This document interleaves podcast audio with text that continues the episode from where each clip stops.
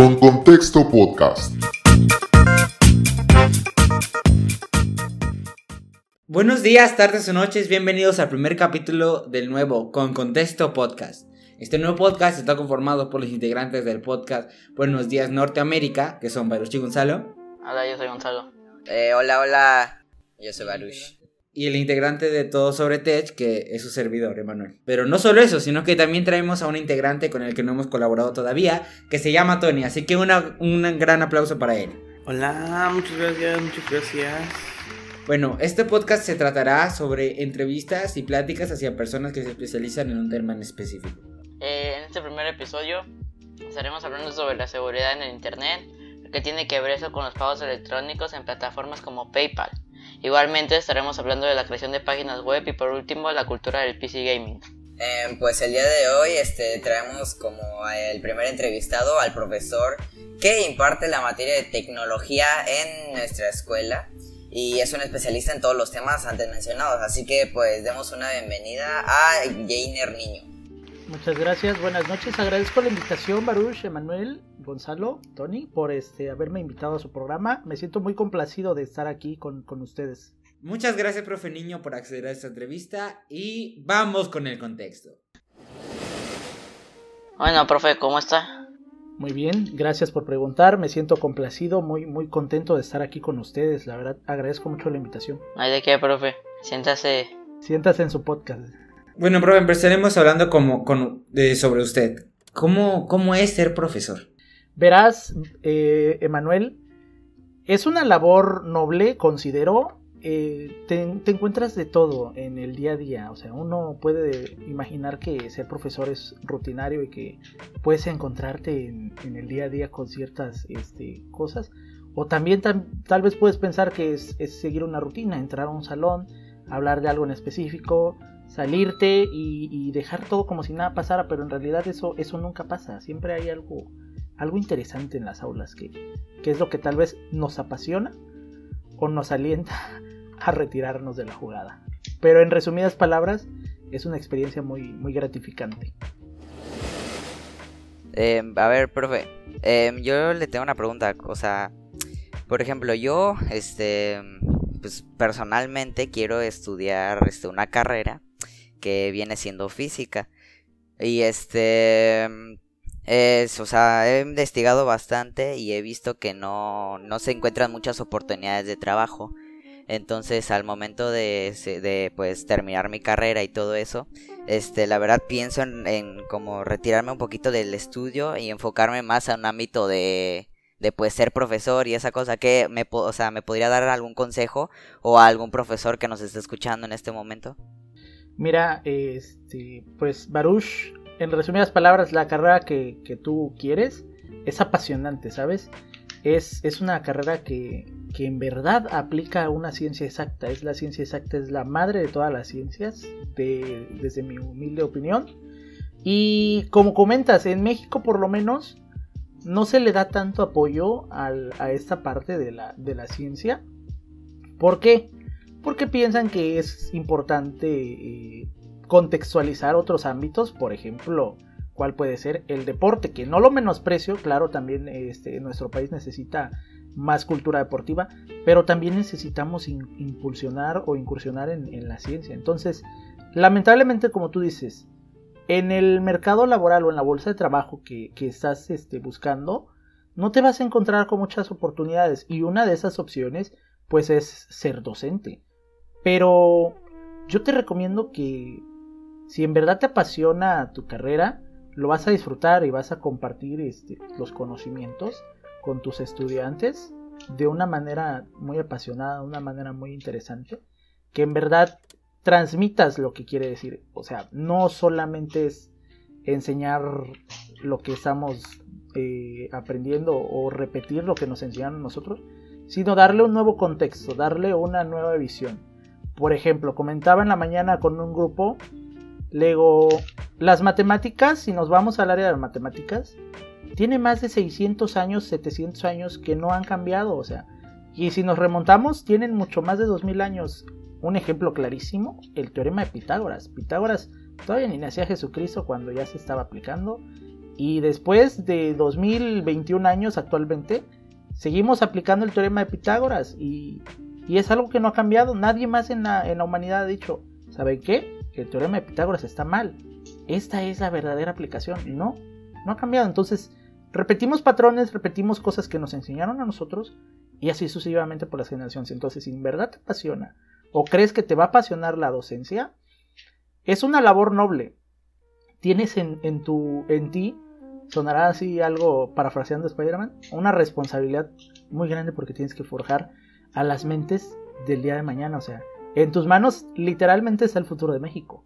Entonces, ese sería mi consejo. Enseña de una manera apasionada. Pues está bastante bien, eh, muchas gracias. Y hablando también esto de los docentes y todo lo que involucra, pues vaya, em, lo que son las direcciones y todo eso y la Secretaría de Educación Pública. Este, ¿qué me podría comentar usted de cómo está viviendo ahora mismo el sistema educativo que se está implementando en cuarentena? O si algo, o si alguna vez ha tenido usted algún problema, pues con este mismo, con el sistema educativo, en años anteriores o en este mismo año, ¿qué me podría decir? Mira, es una pregunta muy interesante la que me, me avientas. El modelo educativo que estamos realizando actualmente, no solo en México, sino en algunos otros, países, es el mismo de hace más de 100 años. No hemos evolucionado, por lo menos en México, en materia de educación. Apenas estaba viendo cerca de mi eh, colonia, están remodelando una escuela secundaria. Eh, y hay unos este, como tipo escalones que están de la parte de enfrente donde está el pizarrón para que el profesor dé su clase desde ahí y los de atrás puedan verlo. Es decir, no esté a un mismo nivel, sino que esté un poquito más arriba. Y eso se implementó muchísimo antes del porfiriato. Muchísimo antes del porfiriato se ponían esos, eh, podríamos decirle como grada, para que los alumnos este, pudieran ver al docente. Y ahorita que están construyendo esta, esta nueva escuela, la están remodelando. Están construyendo nuevamente ese, esa grada. Entonces no ha cambiado nada en, la educación. Respondiendo al punto de que si me gusta la modalidad eh, en esta cuarentena, no, la verdad es que no me gusta y yo creo que a nadie le gusta. No es lo mismo, sonaré tétrico tal vez o un poco ortodoxo, pero no es lo mismo, ¿por qué? Porque si en el grupo tú tienes a veces este, un poco de, descontrol entre tus estudiantes, porque son una generación muy inquieta, porque son chicos más enérgicos, por el, el motivo que tú quieras, si a veces no puedes controlarlos de manera presencial, imagínatelos cada quien en su casa haciendo lo que ellos quieren. Hacen como que te ven a través de la pantalla, pero en realidad no sabes qué están viendo, puede que estén en YouTube, pueden que estén eh, jugando. Y da el caso, ¿no? De que a veces les preguntas, a ver, eh, X persona, ¿me puedes comentar este algo acerca de, de lo que nosotros estamos viendo? ¿Y qué pasa? No te lo comentan. Te dicen, mande, profe, ¿me puede repetir la pregunta? Y entonces te das cuenta que no te están poniendo atención. Que no están este, enfocados en lo que tú les estás diciendo. Entonces sí, sí no me gusta y yo creo que a los estudiantes tampoco. Hay estudiantes que por sí, no es por hablar mal de algunos, pero les costaba un poco de trabajo en presencial entender o, tal vez asimilar los temas. Ahora en, línea ni siquiera se conectan algunos. Es, es triste para mí porque regresando a la pregunta anterior que te decía, enseña de manera apasionada. Yo soy de esas personas que, si, que siempre he dicho, si vas a hacer algo, hazlo bien no lo hagas mal porque al final te cuesta el mismo trabajo hacerlo. O incluso puedes hasta trabajar doble. Entonces, si, si voy a enseñar un tema, lo voy a enseñar lo mejor que pueda. Y si no entran, me siento impotente porque no puedo ayudarlos. No sé en qué están fallando, no sé qué es lo que necesitan reforzar, no sé qué es lo que necesitan eh, visualizar o contextualizar. Y es ahí donde me entra como que un poco este, la impotencia de no poder hacer algo. Yo creo que el sistema educativo, no solamente en México, sino en varios países, debe actualizar su, modalidad, debe actualizar su manera de enseñar, debe de ser más práctico y menos teórico. Ustedes son un poco más, este, son la generación del porqué. por qué esto y por qué el otro y por qué pasa esto y por qué. Y no está mal, está bien. Expriman a, sus profesores, expriman a sus docentes, exijanles respuestas y aún así si ellos les dan una respuesta o no les dan una respuesta, investiguen también por ustedes por su cuenta y necesitamos reestructurar esta parte y necesitamos hacerlo más práctico. El sistema educativo debe de tener, creo yo, más práctica y menos teoría. Que la aplicación se vea y el estudiante va a entender en dónde va a aplicar esa, esa teoría y va implícita la teoría y la práctica. Entonces, creo que sí debemos reestructurar el modelo educativo. Bueno, profe, usted como conocedor de la cultura del cómputo, ¿qué tan importante es la seguridad en Internet? La seguridad en Internet, fíjate que acabas de tocar un punto muy, muy importante. Ahorita, como todos estamos, eh, como todos estamos en casa, la seguridad en, la, en, este, las redes, en, sí, la seguridad informática, creo yo que se considera, eh, desde mi punto de vista, un, punto importante eh, ahorita. ¿Por qué? Por una sencilla razón. Existen distintos métodos de ingeniería social.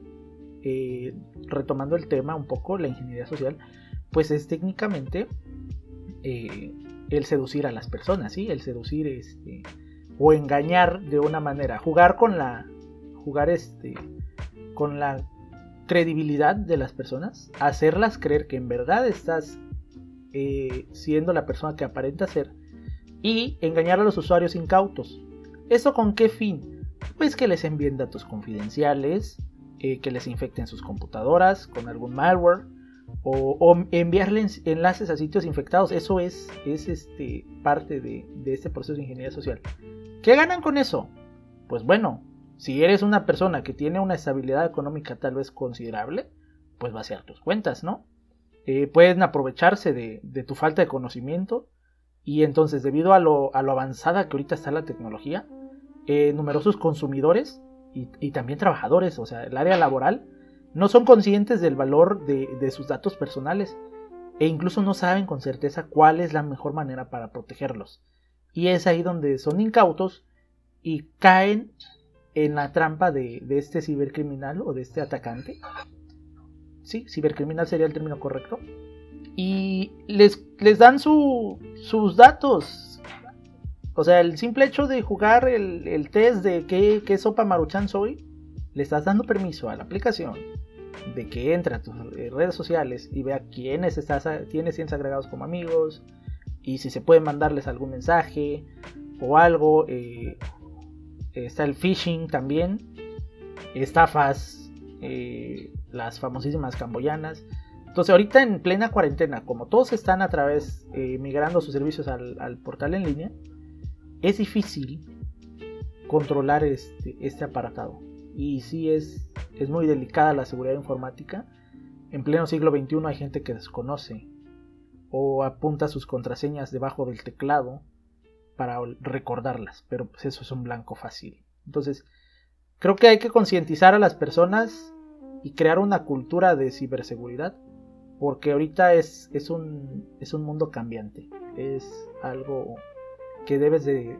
es elemental, vaya, es, es como 2 más 2 son 4 eh, debo de proteger mi contraseña con caracteres especiales. Así de simple podría resumirlo. ¿Y usted conoce algún caso? No solo uno, sí conozco varios de, de que han sido atacados. E incluso este... Pues... Eh, no sé cómo decir esto, pero... He practicado el, el ethical hacking. Este este proceso es, eh, ¿cómo decirlo sin que suene tan, tan abrupto, tan, tan agresivo? El ethical hacking es esta técnica de ingeniería social, es utilizar mis conocimientos en, seguridad informática, pero para detectar, eh, ¿cómo decirlo? Detectar pues las flaquezas que tiene un sistema, ¿sí? Eh, atacar no con benevolencia, sino con, con fines educativos, eh, estas partes de, de, cuál es la vulnerabilidad, creo que era la palabra que estaba buscando, cuál es la vulnerabilidad en este, en una, este, en un sistema.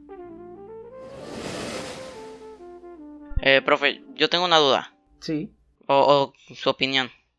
Si usted cree que la sociedad actual, con esto de toda la seguridad cibernética y todo eso, cree que la sociedad actual está preparada para una vida, se podría decir, digital, gracias a esto de toda la cuarentena y coronavirus y que ahora todos estamos encerrados usando internet.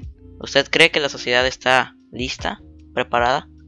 Sinceramente, en pleno siglo XXI y en pleno 2021, podría decirte que no. La verdad, la sociedad en general, el que será 1% tal vez posee a nivel mundial el conocimiento de, cómo utilizar la tecnología en sí. Entonces, no, mi respuesta es la sociedad no está preparada para dar este, este paso evolutivo. Por lo menos la gran mayoría de la humanidad no, no, ha dado este proceso. Países como, eh, no sé, Japón, eh, sí están, digamos, un poquito más avanzados y, y, están más familiarizados con el término, pero nosotros no. La verdad es que nosotros sí nos falta, nos falta evolucionar. No solo a México como país, sino en sí hay varios países en, en América Latina o en América que sí nos falta dar este paso evolutivo, por así decirlo, y trascender a la era digital. Es, es, un cambio que debemos hacer, nos estamos viendo forzados, pero muchos son resilientes, no lo quieren hacer. Entonces, eh, no estamos preparados desde mi, desde mi opinión. Concuerdo, profe, concuerdo. Bueno, profe, otra pregunta. ¿Cómo podemos tener seguridad en Internet?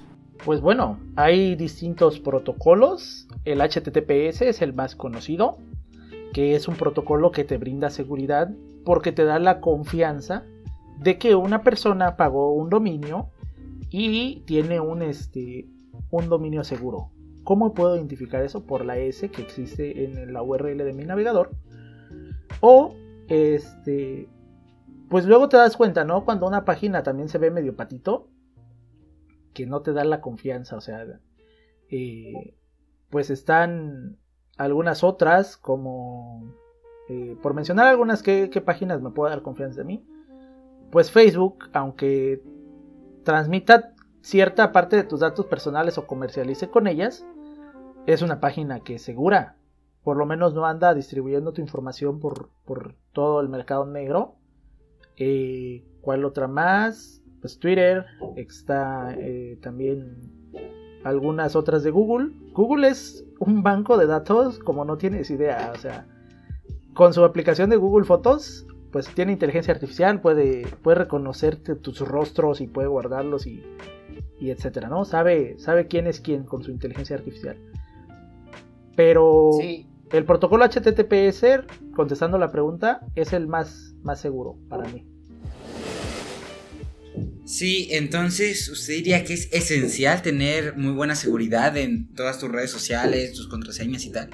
Pues tal vez no una seguridad blindada al 100%, pero mínimo un 55% arriba de la media, tener este un nivel un cierto nivel de seguridad. Por ejemplo, no le voy a poner a mi contraseña este no sé, imagínate que, que tu contraseña sea Brito, eh, ¿cuál es su cumpleaños, Brito? El 19 de septiembre. Ok, el 19 de septiembre. Imagínate que eh, yo le pongo 1909, Brito 1909 de contraseña. Y Brito con B mayúscula. Entonces, esos son datos que yo puedo saber de ti en tus redes sociales. Sé que te llamas Emanuel Brito y sé que tu cumpleaños es el 19 de septiembre. Y con eso yo puedo establecer un criterio de búsqueda. Como por ejemplo, Brito guion bajo 1909, Brito con B mayúscula inicial, sin espacio, sin, sin guion bajo ni medio, 1909. Y ya puedo, puede que alguna de tus contraseñas sea así, puede que no, pero puedo seguir buscando. A lo mejor tienes alguna mascota y subiste una foto a tu red social y le pusiste chispitas. Ok, voy a probar con chispitas porque es su mascota y muchas personas lo hacen. Muchas personas ponen el nombre de sus mascotas. Y lo que puedes hacer incluso algunas personas dicen, pues pon contraseñas que no sean tan, este, que sean muy obvias para que digan, no, no puede ser esto, o sea, sería una burla si su contraseña fuera eso. Hay gente que tiene su contraseña del 1 al 5 es un criterio de búsqueda tan fácil, pero que algunos cibercriminales dicen, no creo que sea posible que su contraseña sea del 1 al 5, pero da la casualidad que algunas sí. Eh, entonces te puedes matar también buscando eh, patrones, buscando criterios y puede que la contraseña sea lo más obvia que tú puedas imaginarte. Entonces, yo creo que sí hay que tener eh, un cierto control. Tal vez no usar tu, contraseña para todas las, eh, todas este, las redes sociales. ¿Por qué? Porque a veces se te olvida. En mi caso, yo soy muy descuidado a veces. Utilizo algunas repetidas para las distintas redes sociales. Pero, por ejemplo, le cambio un, valor. Por ejemplo, a veces puede ser mi nombre, o puede ser mi apellido, o puede ser mi fecha de nacimiento, o puede ser todo junto tal vez. Eh, y es, es, cuando les das algo que no se te olvide, vaya, con, con, facilidad a ti. Tampoco le puedes poner caracteres especiales y números y letras mayúsculas, minúsculas, porque al final se te va a olvidar también a ti. Y vas a terminar recurriendo a este tipo de servicios, tal vez. Un ethical hacking para que te, te recupere o te restablezca la contraseña de tu computadora o de tus redes sociales. Ha pasado que a mí me han comentado, oye, este, que no es mi labor en sí, vaya, porque un ingeniero en sistemas no se dedica a restablecer contraseñas o a hackear Facebook, como coloquialmente se dice. Este, tú has de saber hackear Facebook. No, no hay una materia en, tu formación académica que diga eh, cómo hackear Facebook 1. Y si pasas la materia pasas a cómo hackear Facebook 2. Eh, sin embargo, son habilidades que desarrollas con el tiempo pero no es porque nos lo enseñen en sí, o es como asumir que arreglamos computadoras por el simple hecho de saber cómo funcionan. No hay una materia que se llame reparación de computadoras, pero sin embargo algunos lo sabemos hacer, porque nos capacitamos. Pero respondiendo a la pregunta, yo creo que sí, es importante tener un nivel de seguridad en nuestras redes sociales o en nuestras cuentas. Sí, profe. Eh, bueno, yo creo que sí es muy importante esto de las contraseñas actualmente, porque con esto de los pagos en línea como PayPal, que ya es algo que es de dinero, ¿no? Que la gente ya no tiene tanta confianza. Yo creo que PayPal actualmente es el método de pago del futuro, o así no que ya lo estamos viviendo. No, no sé qué opinen los demás. Sí, yo igual pienso lo mismo que PayPal, que primero era el dinero físico, luego ya la tarjeta de débito y de crédito, pero ya como que fuimos a otro nivel con esto de PayPal, porque ya necesitamos tanta información y es demasiado seguro para comprar y vender respectivamente. Sí, eh, no sé, a, cambio de algún este, comentario de alguno de ustedes que sea distinto, yo estoy totalmente de acuerdo, no difiero de su comentario, estoy en lo cierto. PayPal es sin duda para mí este, una referencia eh, para realizar un pago en, un comercio o en una tienda en línea. Es cómodo y, lo que más les gusta a los usuarios, y me incluyo, es este, el, ¿cómo decirlo? El sistema que tiene para hacerte algunas evoluciones. Te hace tu evolución y puedes estar seguro de que no te van a estafar. Una vez que confirmes este, que en verdad se, eh, la plataforma en la que compraste es, es verídica, es fidedigna, puedes este, estar seguro. Si no, PayPal te regresa tu dinero. Entonces es, es parte de, de ese proceso de, trascendencia informática que nosotros podemos decir. Es interesante y no necesitas mucho.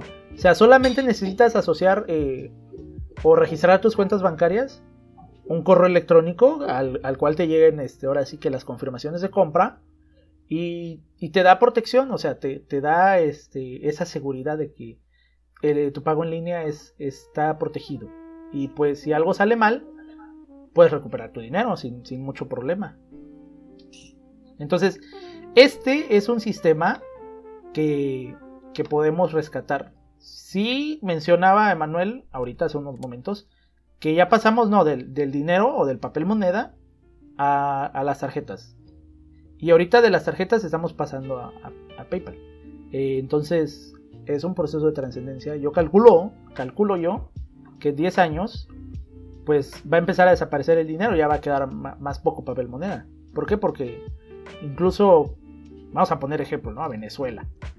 Que lo que pasa en Venezuela es de que no hay papel moneda, no hay nada para imprimir los billetes. Y pues hasta el de los elotes o el de las hamburguesas callejeras te acepta tarjeta, pago con tarjeta o, este, o transferencia o pago con PayPal.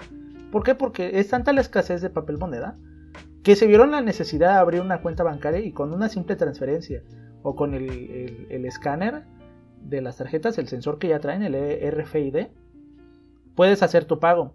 Entonces sí, tal vez Venezuela, ahorita lo critiquemos porque ah, no tiene este papel moneda y no tiene este suficiente capital, pero también lo podríamos ver como que ya dio ese paso. Está dejando atrás el papel moneda y está actualizándose en los pagos. Ya con una simple transferencia, esto puedo comprar, o sea, es el dinero en sí el que se está moviendo. De mi cuenta a tu cuenta. Es como si yo lo retirara de un cajero, me diera los billetes, no sé, saco 5 mil, 3 mil pesos y es el mismo dinero que yo te voy a dar. Lo saqué de mi cuenta, me dio el papel, pero también puedo llegar y decir, ¿sabes qué? No traigo efectivo, pero te voy a pagar con una tarjeta de crédito, de débito, o te voy a hacer una transferencia, o te voy a pagar con PayPal, o hay, este, hay puntos, algunos que los utilizan. Y eso es, está bien. Aparte que estamos reduciendo el gasto en papel moneda, eh, estamos evolucionando. Entonces sí, retomando el punto de Manuel, eh, hay que dar esa trascendencia. Yo la mayoría de las veces ya no traigo mucho efectivo, era de las personas que traía efectivo en mi cartera e incluso tal vez hasta lo más posible dejaba lo mínimo en, en este en mi cuenta para X cosa, ¿no? Pero ahorita ya cambié de perspectiva, o sea, si voy a un comercio les pregunto, ¿aceptas tarjeta o este o aceptas pago con este con transferencia o pago electrónico? Algunos me dicen que no, pero la mayoría me dice que sí. No, pero no tengo cuenta o no tengo terminal. Pero transfiéremelo a mi cuenta, te doy mi número de cuenta. Ah, ok, perfecto.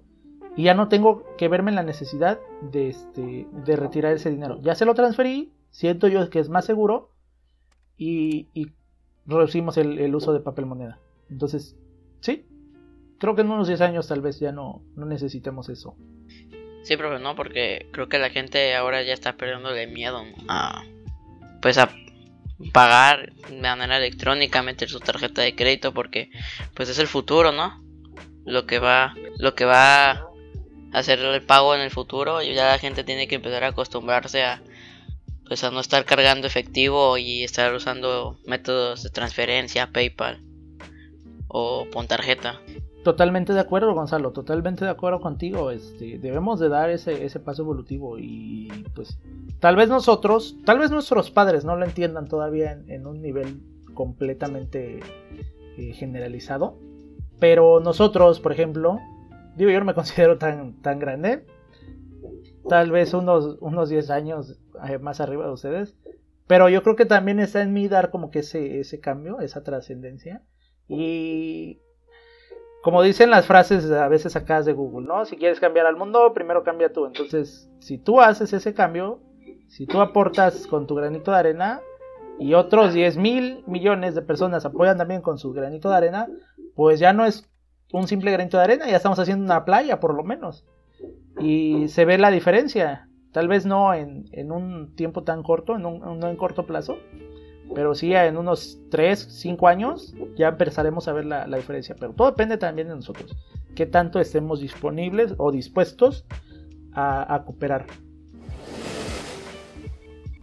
Em, claro que sí, profe. Y ah, hablando todo de este tema de los compras en línea, este, por ejemplo, de mi propia experiencia, pues mis papás consumen mucho este tipo de mercados. Eh, pues por dar ejemplos, el Mercado Libre, Amazon, em, no sé, pues esos son creo que los dos que más consumen.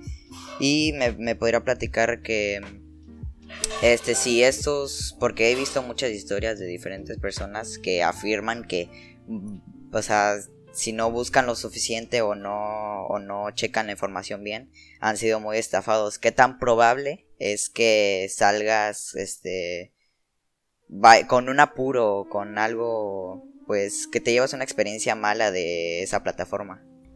Yo creo que en un inicio de Mercado Libre, sí, la verdad, en experiencia propia te puedo decir que sí, era como que un temor de ver este, ver tu dinero así decir, decías, no, no, mejor lo compro en la tienda aunque me cueste 200, 500 pesos más, pero no me quiero arriesgar o, etcétera. Hace 10 años te lo hubiera creído. Hace 10 años cuando iniciaban este tipo de plataformas, porque la verdad sí tenías esa incertidumbre de qué va a pasar con mi dinero, qué va a pasar. O sea, yo estoy dándolo de buena fe, pero ¿cómo sé que la persona que está del otro lado del monitor, que está del otro lado de la compraventa, eh, me, va, me va a enviar lo que en verdad me está prometiendo? Sí me daba curiosidad. Realicé mi primer compra hace escasos, poco más, no, tal vez poco más de 10 años. Y me llegó mi producto.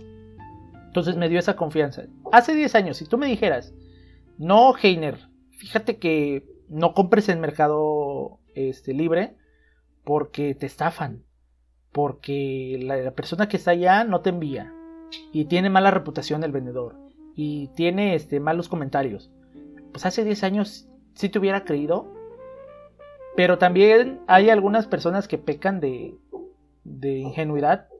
Si estás viendo que la foto se ve tipo sacada de internet y que el vendedor tiene mala reputación, pues serías un incauto si, si confías en, él, le das el voto de, confianza y dices, pues bueno, tiene mala reputación, los comentarios dicen que no envía las cosas, pues le voy a comprar a ver qué pasa, a mi chance y me las envía.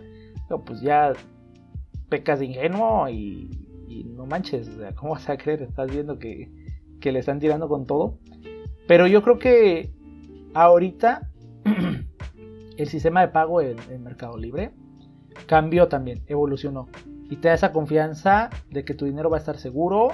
Y te da esa confianza de que tú cuando ya recibiste el producto, eh, te va a devolver el dinero la, este, perdón, cuando tú recibiste el producto, este, se te va a, se le va a hacer el depósito a la persona que te lo vendió. Si no lo recibiste o si no era lo que tú esperabas, pues puedes hacer una evolución y te van a regresar tu dinero. Entonces, no ha caído en la cuenta de la otra persona y puedes recuperarlo. Te da esa confianza Mercado, este, Mercado Libre con su sistema de Mercado Pago. Y Amazon, pues ni se diga, es un poquito más, este, más seguro. todos los productos técnicamente te los vende Amazon, no te los vende otra persona. Te los está vendiendo Amazon en su bodega y pues se da más confianza de que te puede llegar. Entonces, digamos que Amazon es más confiable que Mercado Libre. ¿Por qué? Porque estás comprándole directamente a la persona. Es como si tú fueras a Walmart, si fueras al Sams y, este, y le compraras al, Sams o al, Walmart. Es como meterte a la página de Walmart o Sams en línea. De modo que Sams o Walmart te. Es una cadena transnacional que pues, tu compra es solamente una cifra en, sus ventas. O sea, no es menospreciarlo, pero pues vende más en una hora que lo que tú puedes este, tal vez producir en un año. Y pues no va por ahí la cosa, pero eh, sí han evolucionado los sistemas de pago y creo yo que la gente debería darle, las personas deberían darle este, el beneficio de la duda. Darse como que esa oportunidad de que ellos vean, eh, se saquen la espina, coloquialmente de decirlo, como dice la raza de bronce, y decirles, bueno, tuve una mala experiencia, pero fue hace 10 años, ya pasó una década, brother, ya actualízate, ya, ya los sistemas, las cosas cambiaron, los tiempos cambian, las personas no, pero los tiempos sí. Eh, pues sí, profe, este, yo de hecho contando una experiencia que tuve, este, hace más o menos como dos, tres meses por ahí, pues pedí algo bastante grande por esta tienda en línea. Y pues sí, este, mis familiares tuvimos el miedo de que, porque, o sea, era bastante grande y bastante pues caro, ¿no? Entonces tuvimos como el miedo de, de que podríamos salir estafados, pero pues no, gracias a Dios, pues sí llegó todo en buenas condiciones. Sí llegó lo que, lo que esperabas, vaya.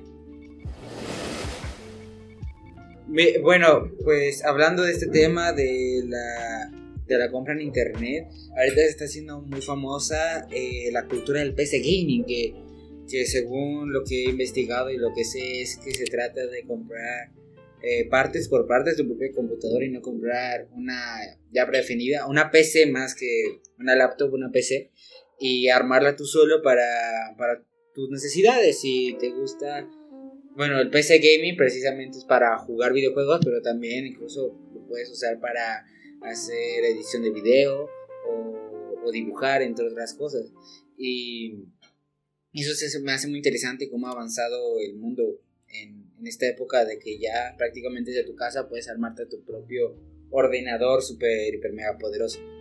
Mira, es interesante el, e, e incluso apasionante el tema del PC Gaming. Te voy a platicar porque hace 20 años, ajá, 20 años, las computadoras eran de gabinete y tenías tu pantalla, tu monitor, tu teclado, tu mouse y tu monitor, que era una cosa grandota, monstruosa. Y este. Y con ese entrabas a, internet, con ese abrías el Word, eh, hacías X distintas acciones, ¿no? Después la tecnología fue evolucionando y hace 10 años, ajá, un poco más, 12 tal vez, eh, cuando yo iba en, en, la prepa, ¿qué pasa? Empiezan a hacer los, los distribuidores, los líderes del mercado, las computadoras denominadas All-in-One, todo en uno. Es decir, el gabinete, las bocinas, la pantalla venían en una sola exhibición, en una sola pieza. El teclado y el mouse venían este, cableados a esa parte, a esa estructura. Y ahorita, otra vez, estamos regresando al, al momento de, de seccionar estas partes. La pantalla otra vez está entrando separada, el gabinete también está entrando separado, el mouse y el teclado a su vez también, el sistema de sonido. Pero ¿cuál es la diferencia de, la, de esta sección de este 2021 a hace 20 años, en el 2001? Pues bueno, es tal vez algo sencillo. Pues obviamente las calidad, la calidad de, de mi pantalla no es la misma de hace 20 años. Ya tiene sistema este, eh, Full HD, ya, ya utiliza partes ópticas, ya tiene algunos son SUHD y los gabinetes pues ya no traen 512 megas de, memoria RAM. Eh, apenas hace 6 meses armé una computadora, una PC gaming para un amigo aficionado, no sabe nada mucho de, informática o de, de computación, pero le colocó 64 GB de RAM y 4 teras de disco duro.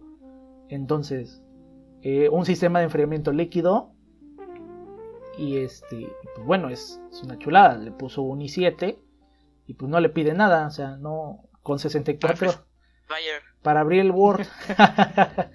para abrir el Word. Entonces, sí, entonces pues yo le dije, oye, ¿y, qué vas a hacer con esto? No, no pues jugar, ¿no? Está bien, pero pues es, es una bestia muy chula la que tienes aquí. Pero. Ándele. Pero sí ha, evolucionado. Ese es el, cambio que ha tenido de hace 20 años al que tenemos ahorita. Que sí se volvieron a seccionar las partes, es decir, se volvieron a separar, pero esta separación ya trae un proceso evolutivo. O sea, ya no es eh, solamente el gabinete, bien aparte, sí, pero ya le ponemos este, luces RGB, ya le ponemos un sistema de enfriamiento líquido, y hace 20 años pues solamente traía un disipador de calor para el procesador. Y ya, ahorita ese disipador de calor, pues bueno, lo complementamos o lo mejoramos, por así decirlo. Y está padre. Digo, este, a quién no le gustaría tener un sistema de enfriamiento líquido en su, en su PC gaming y este 64 GB de memoria RAM para abrir Paint. Pues claro que sí. Em, y hablando de ese tema, pues no es por presumir, pero em, yo hace poquito pues me vaya, me compré una de estas computadoras maquinotas, podría decir. Sí, claro, de, este seguro fue la, la compra grande que dices que hiciste. Sí, fue la compra grande para mis próximos años de preparatoria, universidad, eh, maestría y doctorado, básicamente. Pues yo, eh. yo creo que sí te, sí te sirve. Pues sí, porque, o sea, de hecho vienen bastantes piezas buenas. Con esta me corren las clases online a 240 frames por segundo, 240 FPS. Y pues sí, está bastante chida. Pues es que, no manches, ¿cómo, cómo no, no poner este ¿Cómo no poner en duda el gasto? Pues si es este sí es significativo. O sea, en una parte dices, versos, es una buena lana la que voy a invertir, pero pues, te va a servir. O sea, si compras algo ahorita, de aquí a 20 años, bueno, no, tal vez menos porque según este algunos términos, las computadoras tienen un lapso de utilidad o de vida, por así decirlo, de 5 a 10 años, dependiendo del uso que le des. Entonces, supongamos tienes 14, de aquí a los 24, 25, pues por lo menos la, universidad ya te chutaste. Entonces sí te va a aguantar en gran parte yo cuando estudié prepa y universidad. Bueno, en prepa tuve una y en universidad tuve otra. Este, pero la de la universidad le dio una vida, como no tienes idea, o sea, la literal era, era un i7, una chulada de computadora, no nunca me dejó solo. Eran traía su sistema este su tarjeta gráfica. Para ese entonces cuando la compré eran 8 GB de RAM y un terabyte de disco duro. Entonces, para una laptop, pues sí, cuando inicié en el 2014 mi, mi universidad, no le pedía nada al resto de mis, mis compañeros, a los equipos de mis compañeros, e incluso la envidiaban y decía, ah, coloquialmente, no, ah, perro, tienes un i7. Y yo, pues obvio. Pero sí te va, sí te va a dar un, un, le vas a dar un buen uso, vaya. Y profe, este, pues teniendo en cuenta todos estos componentes que tienen, que el RAM, la tarjeta gráfica, el disco duro, la SSD, todo eso, pues, ¿qué, qué me podría decir usted de cuál, qué componente es el que, o qué componentes son los que más son importantes en una computadora? Mira, apenas con un grupo de, de tercero mencionaba esto, de tercero en taller de ofimática, para mí los componentes más, digamos, destacables o más vitales dentro de una, este, de una computadora, podrían decirse que son tres, pero básicamente me voy a reducir a dos. La memoria RAM y el procesador. Esos son los componentes más vitales para mí. Porque de nada me va a servir que yo tenga 4 terabytes de disco duro si tengo 2 GB de memoria RAM y un procesador Atom. Entonces, uy, son dos núcleos. A lucha si voy a abrir el Word y una pestaña en, un navegador cuando ya este, va a estar más lagueada que cualquier otra cosa. Entonces, esos dos componentes, el procesador y la memoria RAM, son vitales. De ahí en fuera, el tercero que te comentaba sería el sistema de enfriamiento. Puede ser un disipador de calor para un procesador normal o si quieres algo ya un poquito más pues decente por así decirlo sistema de enfriamiento líquido te cuesta más pero se ve más chido aparte tiene distintos colores te va a funcionar más y se va a ver más padre. Cuando llegue no sé algunos amigos van a decir ay mira tienes este un sistema de enfriamiento líquido y, y pues sí. Como quien dice no profe si tiene RGB más FPS ándale es correcto con lo que como dice la bandera, si tiene ajá, RGB, se ve más, como le comentaba a algunos, si le pones un, este, una tira RGB a eso, ya es gamer. Entonces sí, sí, esos serían los dos más vitales para mí, la memoria RAM y el, procesador. Esos son los, los vitales, que son de la ley.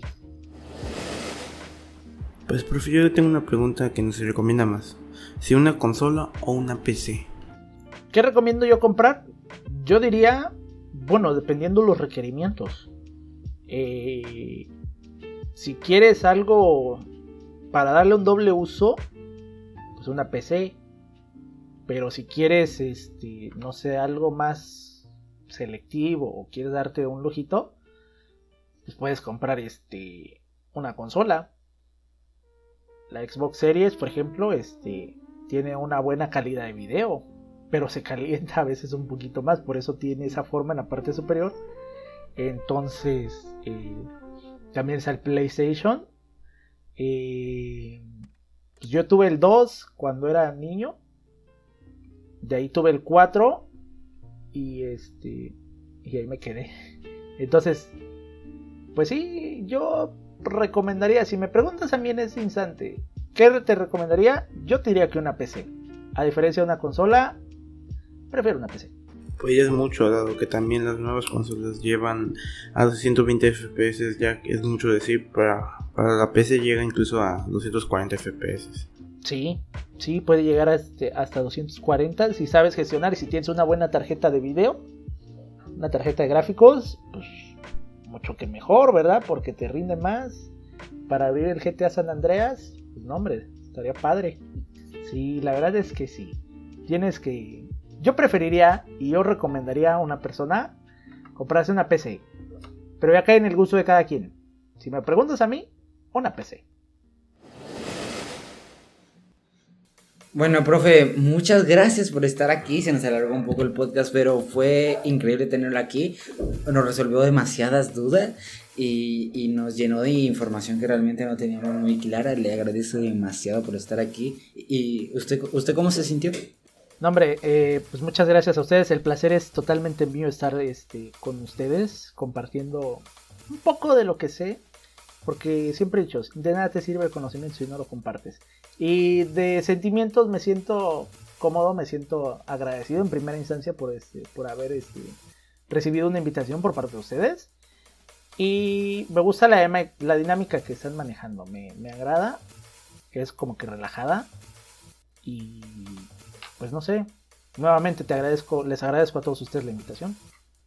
No, profe, le, le agradecemos a usted porque haya aceptado y que haya estado aquí en este podcast dándonos sus conocimientos. Para mí siempre va a ser un placer estar compartiendo conocimiento, sea con quien sea. Siempre este, estoy complacido y pues más complacido si son eh, personas que yo conozco. Entonces, eh, pues cuando ustedes lo requieran y todas las dudas que ustedes requieran, con mucho gusto. Sí, muchas gracias. Bueno, ahora para el público, espero que les haya gustado este podcast. Eh, en- a nosotros nos encantó, nos divirtió mucho.